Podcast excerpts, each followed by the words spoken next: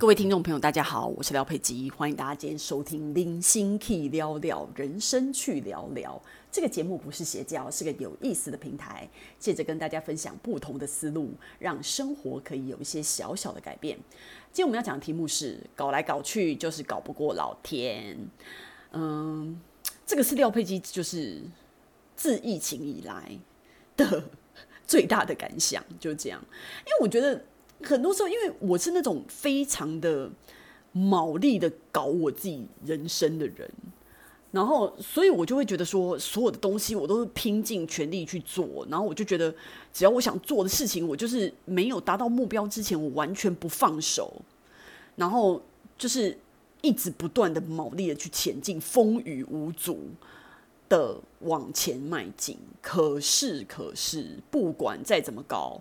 很多时候，我现在四十几岁，回想起来，我觉得搞来搞去就搞不过老天呐。我觉得就是这样子。很多时候，你可能就是要要要看开一点吧。我觉得，就像我二零一九年啊签下这个工作的时候，我是二零一九年十二月签这个工作的，你知道吗？那我签这个工作的时候呢，其实当初要就是又要再回到上海来工作，对我来讲就是。哎，我觉得有点无奈，有点抗拒，因为我那时候就觉得我很很想要回台湾了，我就不想要再继续在在上海这边工作。然后回台湾没多久以后，又就是又又不知道为什么又又呃去。呃，连接到这个工作，那连接到这个工作，那时候当初我在想说，好了好了，我就算跟上海有缘分，好不好？那我就是嗯、呃，在一个很很很妙的状况之下签了这个合约的时候，我心里面还在自我安慰说，没关系啦，因为我的工作是两岸的都要负责的，两岸的市场都要负责的，所以我可以就上海跟台北两边跑，我觉得是 OK 的，所以我不至于就是呃离开台北太久。结果大家知道哈，我二零一九年的十二月这个合约一签来工作之后呢，二零二零年的一月，也就是一个月以后，疫情就爆发了。然后疫情爆发，就是像大家在之前的好几集 Podcast 所听到的一样，我就整个人卡在上海，卡了一年多才回家。然后每就是像现在已经发生两年多了，对不对？然后就是每一次一卡就是一年这样子，然后。就整年都没办法回去，很糟糕。比我之前来上海的时候，我之前来上海的时候，为什么后来我决定回台湾的点，就是我可能这个可能呃呃四五个月才能回台湾一次吧。那时候就觉得哇，好好久哦，因为我我台湾很多事情要处理，所以也是觉得很。不方便。虽然我是真心非常喜欢上海，然后也很喜欢大陆市场，但是就是我没有办法，就是这么久都不回家。我觉得就是如果你让我可以比较频繁的移动的话，会对我来讲接受度会比较高。可是这个合约签下去之后，疫情一上来以后，我就变成整个卡住。所以你就会觉得你，你想想看你，你你之前的什么如意算盘根本没有用啊！他就是他就是谁谁会知道这世界上为什么会有疫情突然开始呢？谁会知道？就是不知道啊！然后就跟后来我我一九年的时候也也换了房子嘛，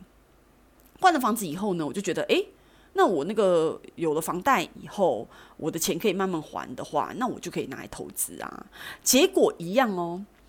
我二月份的钱才全部投进股市，三月份股灾就来了，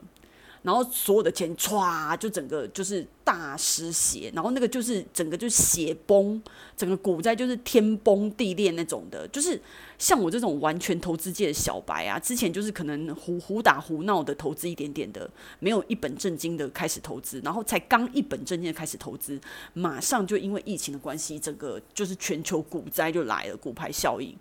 所以你就觉得真的很荒唐哎，怎么会有这么离谱的事情啊？你就觉得说你要好好的做一件事情的时候，可是就是你知道天灾人祸、天崩地裂都会一直不断的展开。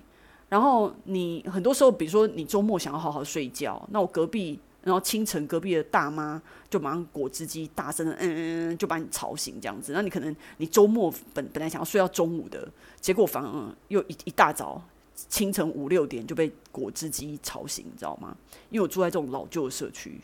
然后呢，就是真的非常奇怪。然后那时候隔离，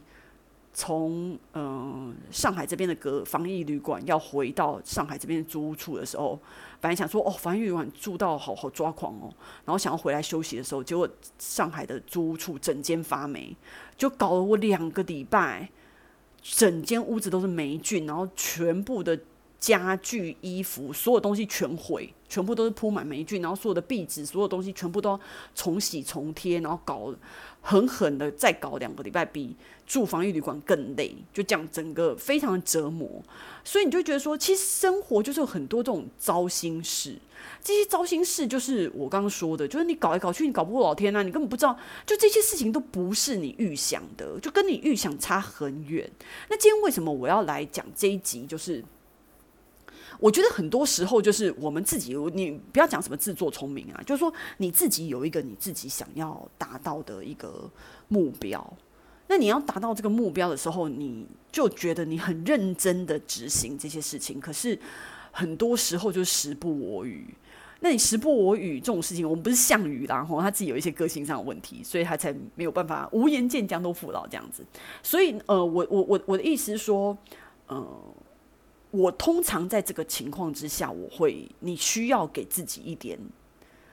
打气吧？你就觉得说，哦，算了，我真的已经已经尽力了。我觉得老天爷可能就是现在不给我一点考验，就是现在给我这些考验，所以对我来说，你不要把所有的事情往坏处想，然后你就觉得说。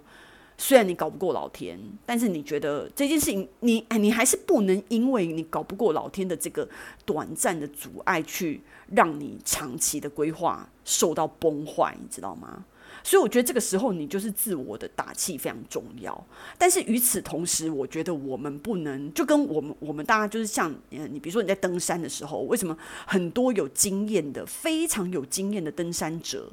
也会遇到山难？为什么非常会游泳的人也会淹死在大海里面淹死？这就是我们说的搞来搞去搞不过老天，因为你那一天的状态，然后那一天山的状况，那天海的状况，不是你可以控制的。所以，所以大自然是值得敬畏的，所以老天也是值得敬畏的。就是说，我们人再怎么搞，都是我们的力量有限，我们很多时候就是。没有办法尽如人意，所以你很多时候你可能就是要放过自己吧。你可能就是像我的话，我就觉得说，好吧，那如果今年没达到的话，就那就明年啊，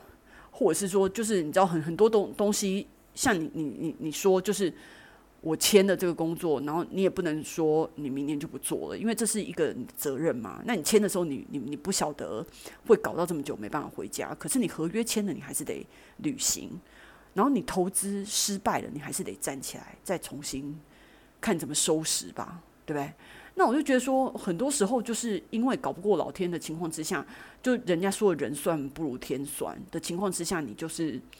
有一些你自己觉得你已经安排得很好，跟想得很周全的东西，它就是，它就是没办法像你想的那样达到你要的结果。我们真的是在这中间吐血不已，然后很想在地上打滚，可是你还是没办法，没办法，就是就是发生啊，没办法，就收拾吧。所以这种东西就很像我们，像我有时候，我我以前哦，很喜欢看那个。就是 how to 的那种书哦，怎么怎么样成功啊？怎么样怎样？那你就觉得说哇，别人谁都很厉害，就全世界所有的人都比我厉害就对了。然后你就觉得说哇，这个人这样做，哦，就好想学习哦。然后你这种这种如何学习、如何成功、如何克服困难、如何善用时间、如何怎样怎样怎样，就所有的东西哦，只要只要是我自己觉得可以学的，从别人身上学的，我都尽量去学，尽量去看，然后尽量想办法吸收。可是有时候你知道吗？搞到现在哦，像我这种阅读量的人，我觉得。